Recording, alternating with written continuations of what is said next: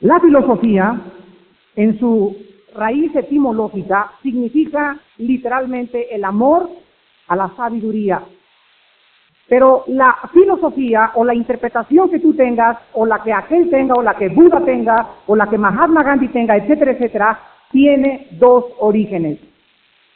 La sabiduría o la filosofía que tiene como origen el ser humano y la filosofía o la sabiduría que tiene como origen la Biblia. Entonces tenemos todos los sistemas filosóficos de pensamiento de los seres humanos. Jean-Paul Sartre, Friedrich Nietzsche, Sigmund Freud, Carlos Marx, Demóstenes, Cicerón, lo que tú quieras. Y tenemos en el otro lado el sistema de pensamiento que viene de la Biblia. Cuando el ser humano no conoce, cuando el ser humano ignora los pensamientos y los principios escritos en este libro, el ser humano entonces produce dos herejías fundamentales. La primera herejía es rechazar la Biblia abiertamente sin tener bases filosóficas para hacerlo. Es interesante cuando tengo debates con ateos, con agnósticos, con comunistas, y una de las cosas que me favorecen es que cuando me meto en los terrenos del comunismo o del ateísmo o del agnosticismo, sé las premisas principales de esos sistemas de pensamiento, pero ellos no conocen los principios bíblicos. Entonces debatimos con personas que no conocen más que lo que han oído y dicen, la Biblia es hecha por hombres. ¿De dónde viene esa información? De la revista Duda. ¿De dónde más? Y la otra herejía es la peor de todas y es de la cual voy a hablar en esta mañana. No solamente es un error tremendo rechazar algo que no conocemos ni hemos investigado profundamente, pero el peor error es mezclar la Biblia con las filosofías humanas. Hacer una ensalada de las cosas bíblicas y cristianas con la sabiduría y el escepticismo y el agnosticismo del ser humano. Eso es lo más peligroso porque todas las sectas y la mayor, la mayor parte de las religiones se caracterizan por mezclar la Biblia más sus principios filosóficos con, cuyo origen es el ser humano.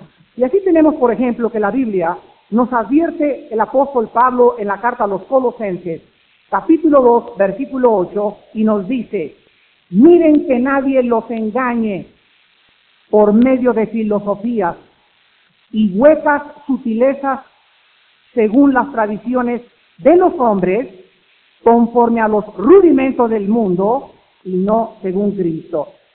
El otro día había un debate en la televisión donde muchas personas creían, fíjense ustedes, creían que podían ser masones y ser cristianos al mismo tiempo.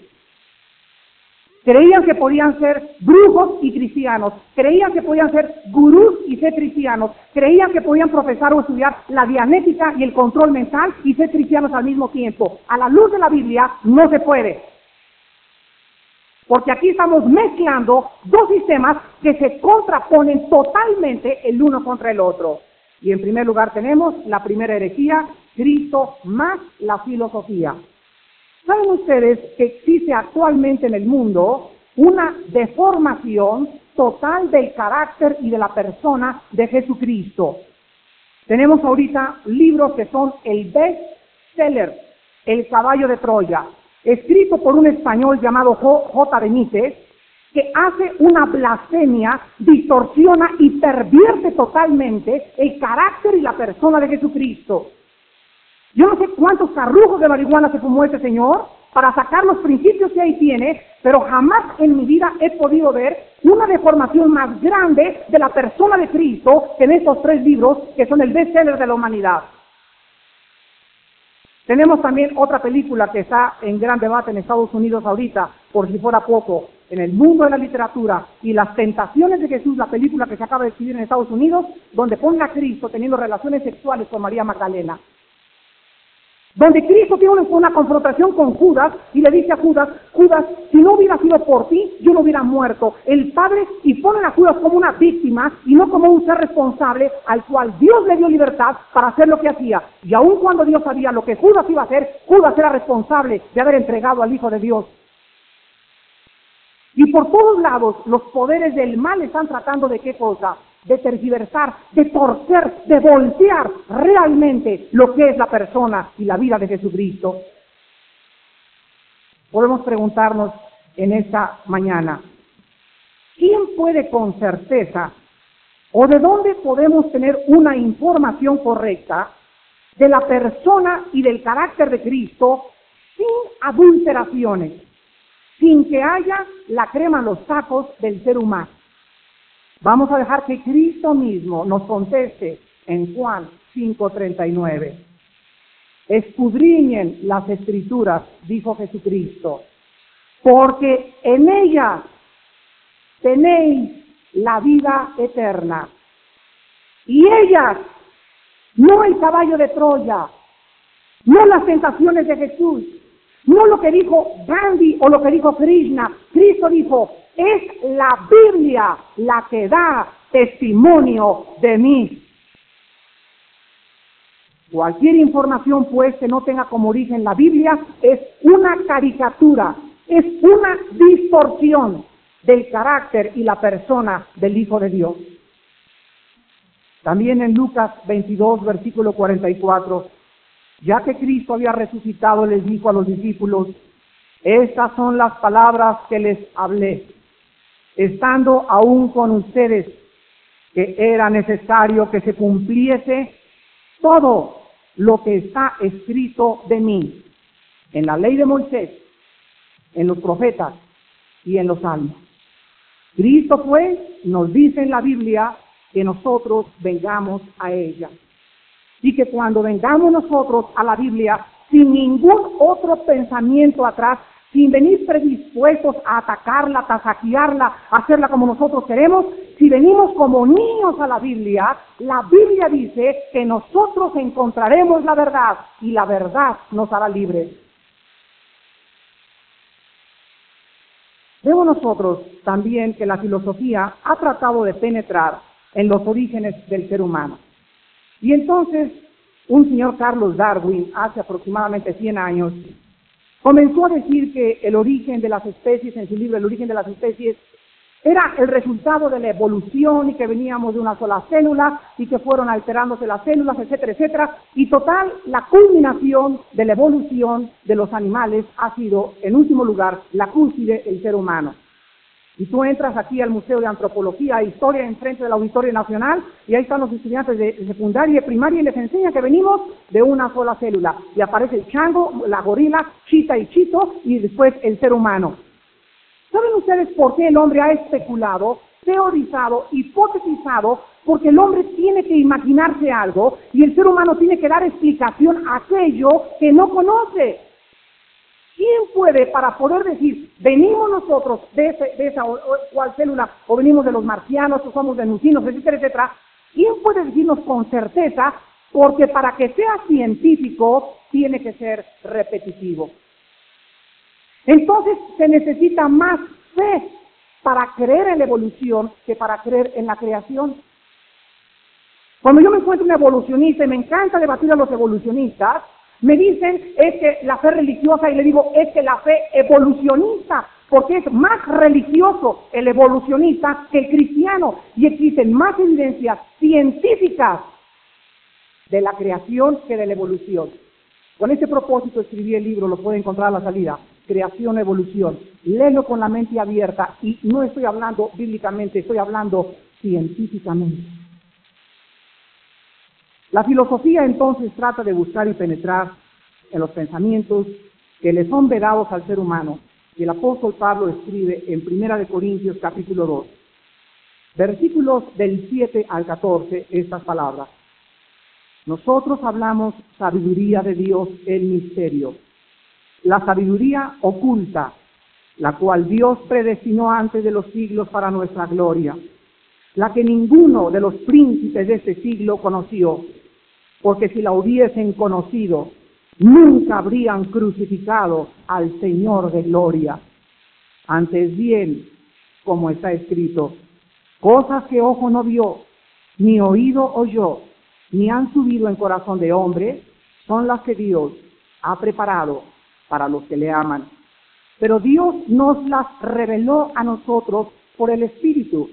Ven ustedes, damas y caballeros, la Biblia dice que el ser humano tiene un límite en su razonamiento, tiene un límite en su inteligencia, tiene un límite en sus deducciones, tiene un límite en su filosofía, porque el ser humano es un ser diseñado para 60 voltios, no para 100 voltios. Y cuando tú quieres rebasar y penetrar en lo que está oscuro, en lo que es un misterio como los orígenes, quién eres y a dónde te diriges, la Biblia dice que hay dos resultados. O esa persona se vuelve loca o se suicida. Pero la característica más grande, y es una ironía del destino, del 90% de los ateos, de los agnósticos y de los que han rechazado la verdad de Dios, es que en su personalidad son seres sumamente amargados. Yo no he conocido un ateo que me diga, mira la luz que refleja mi cara, mira el amor que le tengo a mi familia, etcétera, etcétera, porque la amargura los lleva a decir, no entiendo a Dios, conclusión, lo rechazo. ¿Qué cosa más absurda negar la existencia de Dios porque no lo comprendes? Más bien deberías ser honesto y decir, yo no conozco a Dios ni lo entiendo, pero quisiera saber que Él me explicara por qué está pasando lo que pasó con el huracán Gilbert. Pero tú no puedes, amigo filósofo que me escuchas, poder llegar a una conclusión equivocada diciendo, Dios no existe, Dios está muerto porque no lo entiendo. Eso es ser deshonesto intelectualmente. Más bien acepta que no lo conoces ni lo entiendes, ni sabes por qué pasa, ni por qué hay muerte, ni huracanes, ni por qué mueren inocentes. Y di, Señor, si tú existes, explícamelo porque lo quiero saber. Tenemos que partir de esa premisa para conocer a Dios. Vemos nosotros entonces que la filosofía se ha hecho vana, se ha hecho fatua, se ha hecho arrogante, tratando de invadir la esfera de los orígenes y de lo sobrenatural. En Romanos 1 del 21 al 22 el apóstol Pablo dice, habiendo conocido a Dios, no le glorificaron como a Dios ni le dieron gracias, sino que se envanecieron en sus razonamientos y su necio corazón fue entenebrecido, profesando ser sabios, se han hecho necios. Dice en 1 Corintios capítulo 3 del 19 al 20 el apóstol Pablo, porque la filosofía de este mundo, la sabiduría del mundo es insensatez para con Dios, pues escrito está, Él prende a los sabios en la astucia de ellos. Y otra vez dice el Señor, el Señor conoce los pensamientos de los sabios que son vanos. Qué vano, qué arrogante, qué soberbio se ha convertido el ser humano al tratar de desafiar a Dios, al tratar de violentar a Dios, al tratar de pervertir las cosas santas que Él ha creado, por el único defecto de que no lo pueden entender. Y no lo pueden entender porque no lo están buscando. La Biblia dice, me encontrarás si me buscares con todo tu corazón y con toda tu alma. Estás tú buscando a Dios, si lo estás buscando, lo vas a encontrar. Si lo rechazas sin intentar buscarlo, no esperes jamás conocer la verdad. En segundo lugar tenemos la segunda herejía, que es Cristo más las tradiciones. Cristo más las tradiciones. Las tradiciones o la tradición es la enseñanza que no tiene su origen en la revelación bíblica, sino en los hombres. ¿Saben ustedes cuál es el principal problema que presenta la tradición? El problema de la autoridad. Cuando un ser humano dice, es que eso es la verdad, y él contradice lo que dice la Biblia, yo como ser humano encuentro dos opciones. O yo creo y hago y obedezco lo que el ser humano dice, o yo hago y obedezco lo que la Biblia dice. Porque si lo que dicen los hombres y lo que dice la Biblia chocan y se contradicen, yo tengo el problema de la autoridad. ¿Quién tiene más autoridad, la Biblia o los hombres? Nunca podremos situar a la Biblia junto a las tradiciones porque Cristo dijo en Marcos capítulo 7, versículos del 6 al 9, y versículo 13, que la tradición de los hombres invalida la palabra de Dios. Y Cristo atacó duramente a los religiosos de su tiempo diciéndoles estas palabras. Respondiendo les dijo, hipócritas, bien profetizó de ustedes Isaías como está escrito, este pueblo de labios me honra, mas su corazón está lejos de mí, pues en vano me honra, enseñando como doctrinas mandamientos de hombres. Porque dejando el mandamiento de Dios y aferrándose a la tradición de los hombres, invalidan mi palabra con vuestra tradición que habéis transmitido. Una vez les conté en algunos desayunos que llegó una hija y le dijo a su mamá, mamá, ¿por qué haces la carne en una olla tan chiquita? Y le dijo la mamá, porque mi mamá me lo enseñó a hacer así. Entonces la hija fue con la abuelita y dijo, abuelita, ¿por qué le enseñaste a mi mamá a hacer la carne en una olla tan chiquita? Y la abuelita le contestó, porque mi mamá me lo enseñó. Entonces fue con la bisabuela y le preguntó, oye bisabuelita, ¿por qué enseñaste a mi abuelita y luego mi abuelita a mi mamá, y luego mi mamá a mí a cocer la carne en una olla tan chiquita? Y entonces la bisabuelita le contestó y le dijo, porque no había ollas más grandes. Cuando nosotros estamos heredando una tradición, y muchas veces decimos, ¿verdad? Es que es la tradición de mis padres, pero escúchenme muy bien, no siempre nuestros padres nos han transmitido lo mejor.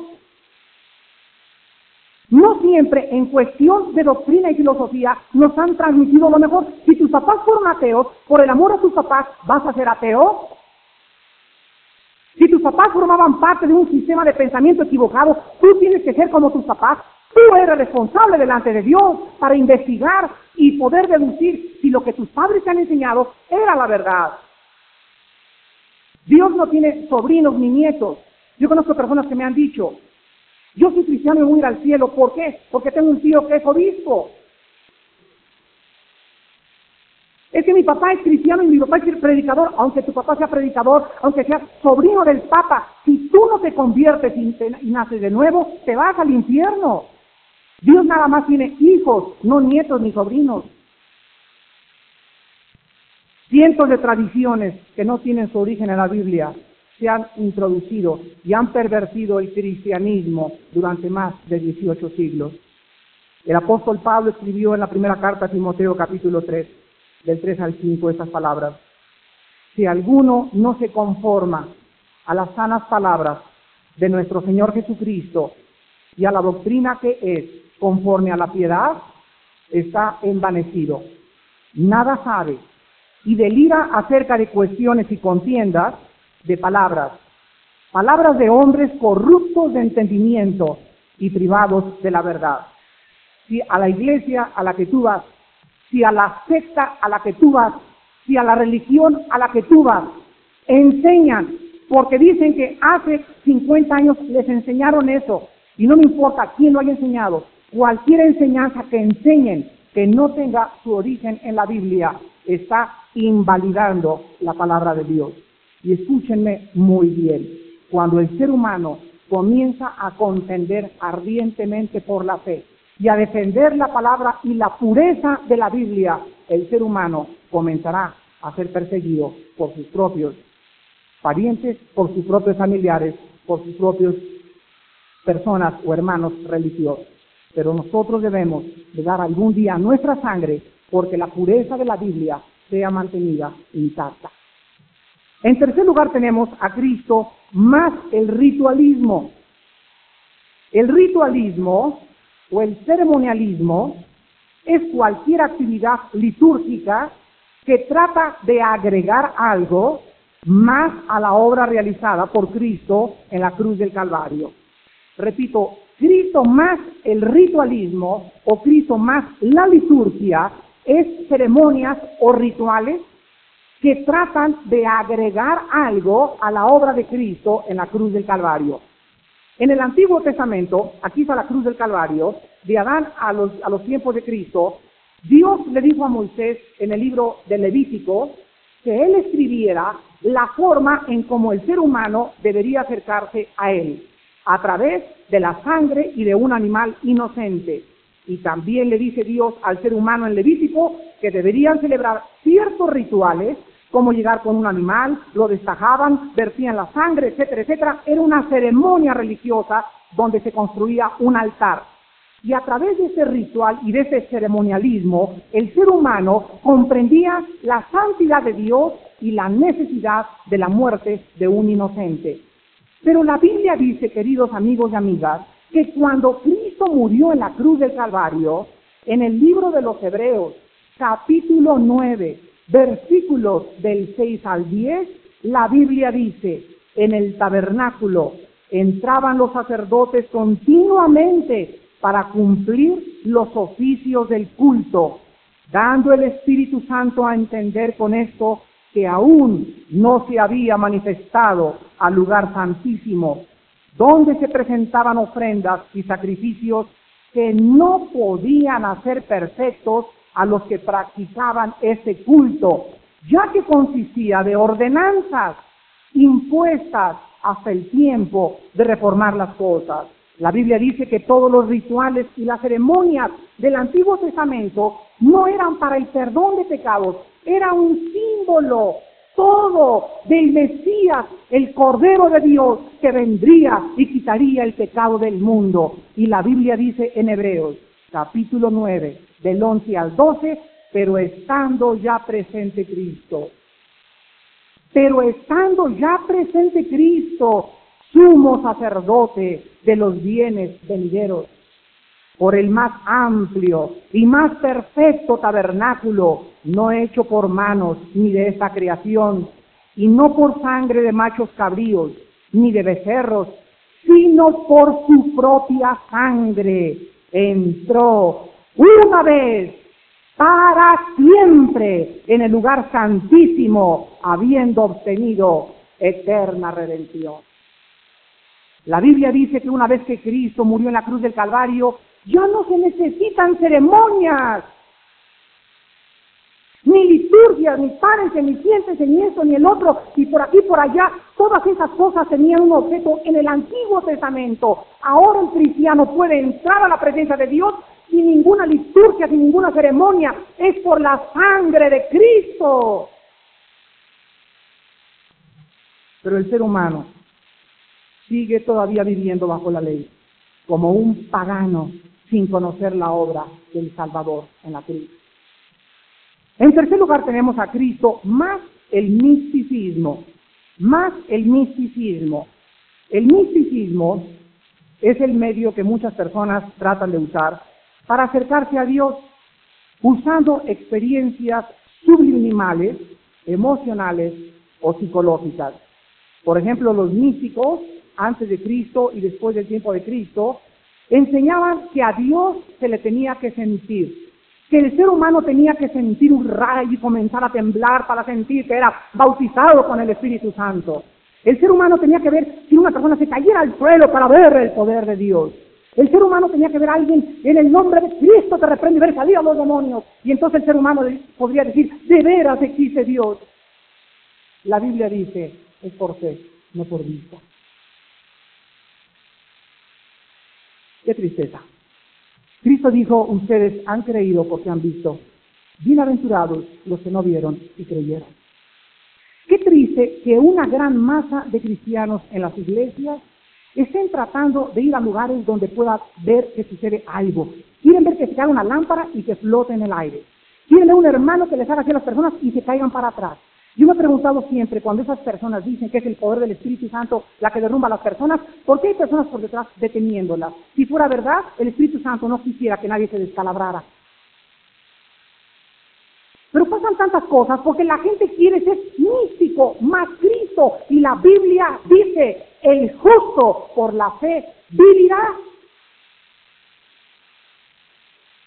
Actualmente caen dentro de esa categoría los gurús cuando tú perteneces a un movimiento de meditación trascendental, las filosofías orientales, la dianética, el control mental te enseñan a concentrarte, a pensar en la divinidad, a que te puedas levitar, a pensar, a vencer la energía, etcétera, etcétera. Quieren ser místicos y al mismo tiempo he encontrado cristianos que me han dicho, hermano Armando, yo también pertenezco a un grupo de gurús y el gurú nos ha dicho, yo no tengo ningún problema, vaya con Cristo, fue un gran gurú también.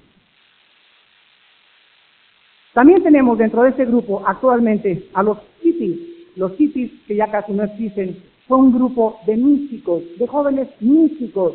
¿Saben ustedes cómo fueron engañados cuando comenzaron a experimentar con drogas alucinógenas, con el peyote, la mescalina, el LSD, dietilamida de ácido lisérgico, etcétera, etcétera?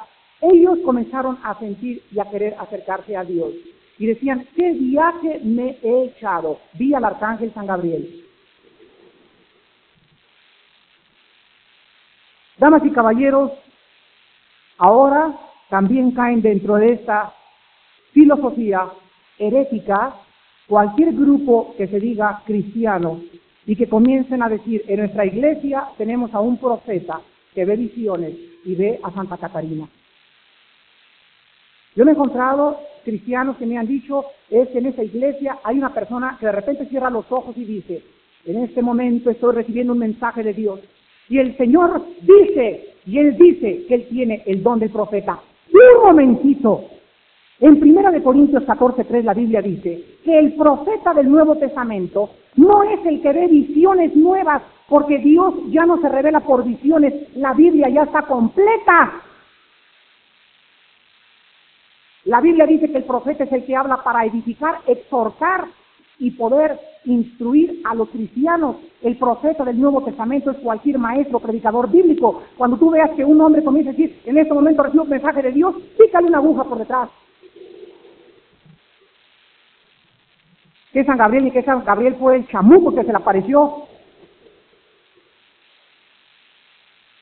Dios no quiere, queridos eh, eh, eh, damas y caballeros, Dios no quiere, en la Biblia nos dice que nosotros dependamos de experiencias místicas de emociones. ¿Por qué? Porque las emociones y las experiencias pueden ser falsas. El diablo puede falsificar los dones del Espíritu Santo, pero el diablo no puede falsificar el fruto del Espíritu Santo. Hay personas que ahorita dicen que porque hablan lenguas son cristianas, que porque reciben el bautismo del son cristianas. La Biblia dice que cuando tú recibes a Cristo por primera vez en tu vida, de ahí en adelante eres sellado, llenado, eh, dirigido, bautizado. todas las experiencias que el Espíritu nos quiera dar, nos las da en el momento que recibimos a Cristo. Y con la conversión no necesariamente se acompaña una experiencia mística. Hay personas que me dicen, yo no he recibido a Cristo porque no he sentido a Dios. Es que es por fe en lo que dice su palabra. De cierto les digo, el que oye mi voz y crea mi palabra, tiene vida eterna y no vendrá condenación, mas ha pasado de la muerte a la vida. Cristo lo dice, yo lo creo, aunque no lo sienta, y soy salvo por la fe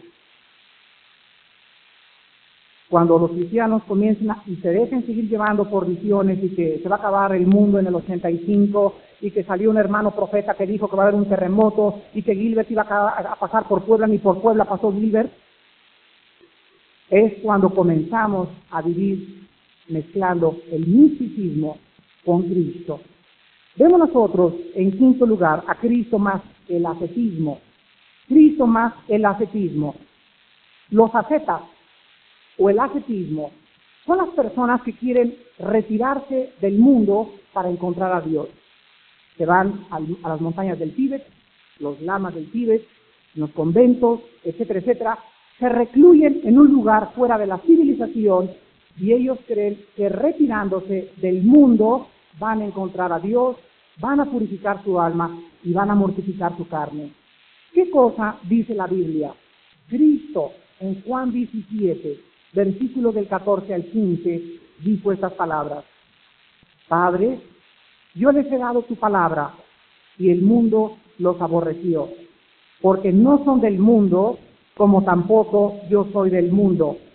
No ruego que los quites del mundo, sino que los guardes del mal. Ven ustedes, cuando uno es cristiano, no necesita irse a un convento, sino que Dios quiere que nosotros seamos la sal de la tierra.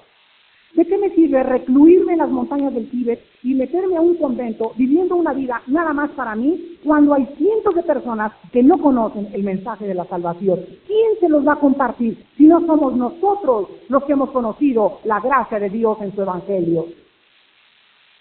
Entonces Dios no quiere que te retires y que te dejes las barbotas y que te pongas cara de lama o de tibetano. Él no quiere eso. Él quiere que en medio del mundo hay en medio de la policía donde trabajas, en medio del gobierno, en medio de la Cámara de Diputados donde trabajas, en medio de la política donde estás, en medio de tu consultorio, en medio de tu arquitectura, en medio de tu ingeniería, ahí donde estamos, Él quiere que seamos testigos. Para que en la Cámara de Diputados, para que en tu consultorio, para que en el hospital, para que en cualquier lado se conozca que Él es el Señor y que no solo de pan vive el hombre, como la luz del mundo. Una luz no se esconde debajo de una mesa, sino que se pone arriba como un candelero para que alumbre más, una radiación mucho más grande. El ascetismo es mezclar la soledad con Cristo y no se puede. Nosotros vemos, en último lugar, la diferencia, pues, de la Biblia con todas las religiones y con todas las sectas.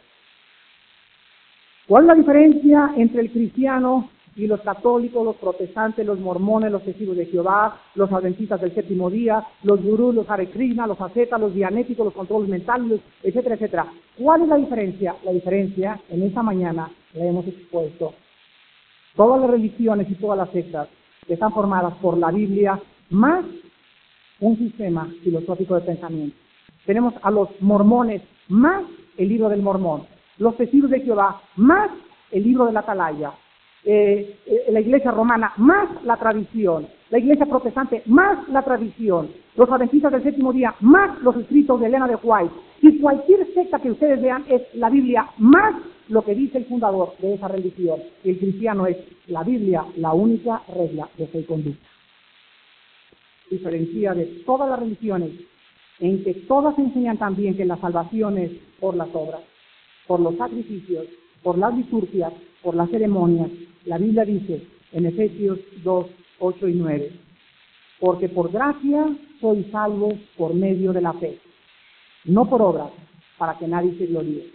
La Biblia dice que la salvación Dios nos la regala y que cuando yo recibo el regalo de la salvación en la persona de su Hijo Jesucristo, de ahí en adelante yo tengo que hacer buenas obras, pero yo no hago buenas obras para ganar o comprarme el cielo, las buenas obras son el resultado de la salvación, no el medio de la salvación. Porque la salvación es un regalo gratuito de Dios por medio del arrepentimiento de pecados y la fe en la sangre del Hijo de Dios. ¿Cuántos de ustedes en esta mañana no forman parte de un sistema filosófico herético a la luz de la Biblia? ¿Cuántos sistemas de pensamientos yo mismo abracé antes de conocer la verdad en Cristo ¿Por qué? Porque vivía en tinieblas y estudié psicología y filosofía y mormones y los libros de Mahatma Gandhi y los libros de Lobsang Rampa y el Cordón de Plata y el Médico del Tíbet y me encantaba todo el rollo del misticismo. Me encantaba ir con los gurús y sentir la experiencia y ayunar y no comer carne y sentir y quería sentirme más purificado para encontrar a Dios porque no conocía la Biblia. Pero cuando la luz del Evangelio resplandeció en mi corazón, y Dios reveló el conocimiento de Cristo en nuestra mente, entonces yo supe que había llegado al final de todos los sistemas de pensamiento del ser humano. Había llegado con aquel que dijo, yo soy la verdad, el camino y la vida. Cuando tú me encuentras, dice Cristo, has encontrado toda la razón de tu existencia. Has encontrado la razón por la que vives. Vas a comenzar a descubrir por qué hice el universo. Vas a comenzar a comprender por qué el mal y el bien coexisten temporalmente. Vas a comenzar a comprender por qué hay enfermedades, por qué hay huracanes y por qué hay terremotos. Y después de que conozcas todo, vas a caer de rodillas y vas a decir, Señor, tú lo hiciste y te adoro por los siglos de los siglos. El ser humano es un, un, ser en rebelión contra Dios. Y hasta que el ser humano no hinche su rodilla delante de Dios y sea humilde para reconocer que por ti mismo no vas a encontrar a Dios más que en la persona de Cristo, hasta ese momento tu vida será llena de confusión, de tinieblas, de amargura y de vaciedad de espíritu. Pero en esta mañana tú no tienes por qué salir así, porque Cristo te ofrece sus manos crucificadas, taladradas por los clavos, su cabeza coronada de espinas, su sangre que derramó en esa cruz, lo hizo. Todo eso lo hizo, porque era la única manera del perdón de pecados. En la sangre de Cristo hay perdón de pecados. Y no importa en qué religión estés metido tú en esta mañana, no importa si eres homosexual o lesbiana, o traficante de drogas, o borracho, parrandero y jugador, en la sangre de Cristo hay perdón. No salgas tú en esa mañana sin tener a Cristo en tu corazón. Les pido a todos que por unos instantes inclinemos nuestra cabeza. Por primera vez en tu vida, has oído un mensaje diferente. Y el contenido de este mensaje es el poder de Dios para tu salvación. Porque mis palabras, dijo Cristo, son espíritu y son vida. Son palabras de gracia, son palabras de Dios. No hay nada torcido ni perverso en ellas. Son palabras que pueden en esta mañana crear una nueva vida dentro de tu alma. Y tú en esta mañana has conocido que la Biblia dice que eres un pecador, que eres una pecadora delante de Dios y que la paga del pecado es la muerte. Si tú mueres en tus pecados, aunque hayas celebrado ceremonias y liturgias, aunque pertenezcas a una iglesia o a una religión, nada de esas cosas te puede salvar si no tienes la conversión verdadera, el nuevo nacimiento en la nueva vida espiritual. ¿Qué debo de hacer? Me preguntarás. Para que en esa mañana yo comience a vivir verdaderamente la vida cristiana y seguir a Cristo la primera cosa que tienes que hacer es arrepentirte de tus pecados. Arrepiéntanse en esa mañana. Arrepiéntanse de la clase de vida que han llevado. No pueden seguir jugando con Dios. Algún día tendrás que entregar cuentas a Dios, lo creas o no lo creas. Cristo dijo, de aquí viene la hora, cuando todos los muertos oirán la voz del Hijo del Hombre. Y todos los que la oigan volverán a vivir eternamente.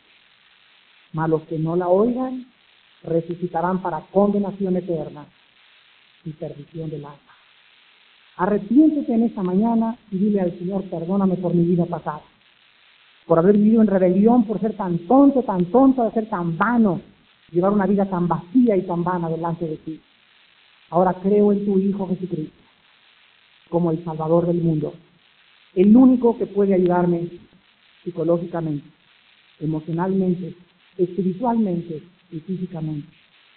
Te entrego mi vida, Señor, en esta mañana y la pongo delante de ti para que tú la tomes y hagas con ella lo que tú quieras.